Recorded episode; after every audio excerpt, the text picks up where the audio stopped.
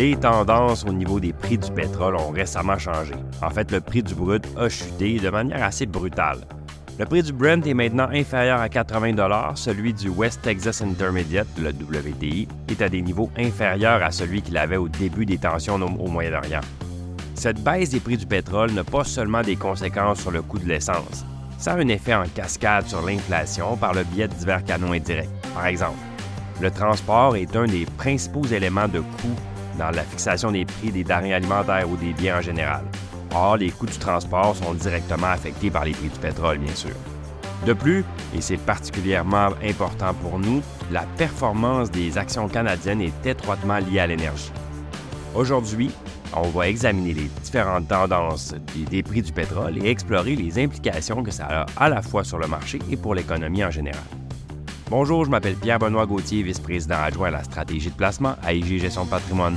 Joignez-moi chaque semaine alors qu'on explorera les différentes tendances qui influencent les marchés. C'est la semaine du 12 novembre et encore une fois, les marchés sont en mouvement. Une tendance notable du marché pétrolier actuel est le retrait des spéculateurs les attentes liées au conflit au Moyen-Orient et l'influence que ça allait avoir sur les prix du pétrole, ça ne s'est pas concrétisé comme prévu.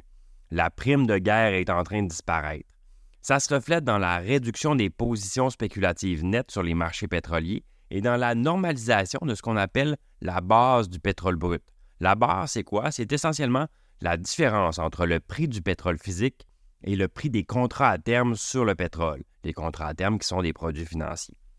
Ces changements-là suggèrent une réévaluation de la perception de la rareté de l'offre. En d'autres termes, le marché s'était préparé à une pénurie de pétrole physique qui ne s'est juste pas produite. En ce qui a à la production, les États-Unis ont atteint un niveau record de production de pétrole malgré un nombre relativement stable de plateformes opérationnelles. Cette situation-là, ça reflète des améliorations continues de l'efficacité et soulève aussi les questions sur le potentiel d'une production encore plus élevée si les prix se mettaient à augmenter et que ça justifiait qu'on augmente le nombre d'appareils de forage. En parallèle avec cette production américaine très forte, mais l'OPEP, eux, maintiennent des chiffres d'exportation assez robustes. Même que dans le dernier mois, ils ont signalé une augmentation d'environ 80 000 barils euh, dans, dans leurs exportations. Donc l'ensemble de ces facteurs-là suggèrent non seulement une offre actuelle importante sur le marché mondial, mais aussi la possibilité d'une croissance supplémentaire. D'un autre côté, la demande de pétrole diminue. C'est particulièrement évident en Chine. C'est d'ailleurs le plus grand importateur de pétrole brut au monde. Les données commerciales récentes de la Chine indiquent une demande plus faible que prévue et des baisses substantielles des taux d'utilisation des raffineries. Cette réduction de la demande entraîne une diminution des marges de raffinage et par conséquent une augmentation des stocks de pétrole et de carburant. En plus de la faible demande chinoise, la reprise plus lente que prévue du transport aérien contribue également à cette baisse de la consommation. Donc, la dynamique actuelle du marché pétrolier se caractérise par une diminution de l'activité spéculative, une amélioration de l'efficacité de la production et une baisse de la demande.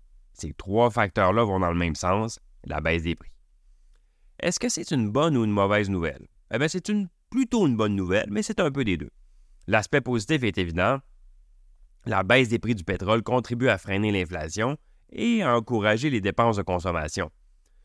Si on prend le rendement énergétique, donc la consommation d'essence moyenne d'un véhicule américain, et le kilométrage moyen parcouru, eh on peut estimer que chaque baisse d'un sou du prix d'un gallon d'essence se traduit par une économie annuelle d'environ 1,5 milliard de dollars pour les consommateurs américains. Ce montant-là est ensuite réinjecté dans l'économie discrétionnaire, ce qui stimule les dépenses dans d'autres domaines.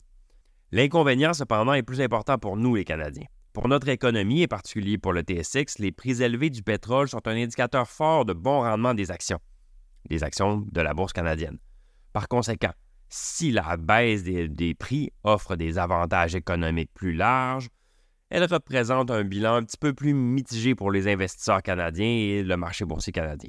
Par contre, tout ceci étant dit, il serait exagéré de qualifier la baisse des prix de l'essence comme étant une mauvaise nouvelle. En espérant que vous avez apprécié le balado, si c'est le cas, n'hésitez pas à le partager à vos collègues et amis et à la semaine prochaine.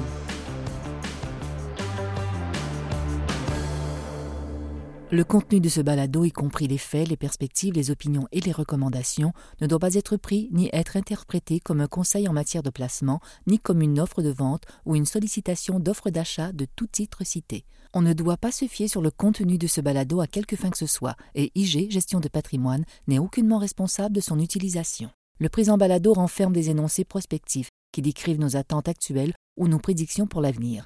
Les renseignements prospectifs sont assujettis à des risques, incertitudes et hypothèses pouvant donner lieu à des écarts significatifs entre les résultats réels et ceux exprimés dans le balado.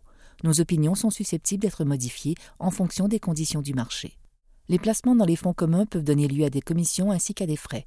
Veuillez lire le prospectus avant d'investir. Les fonds communs ne sont pas des placements garantis, leur valeur varie fréquemment et leur rendement antérieur peut ne pas se reproduire.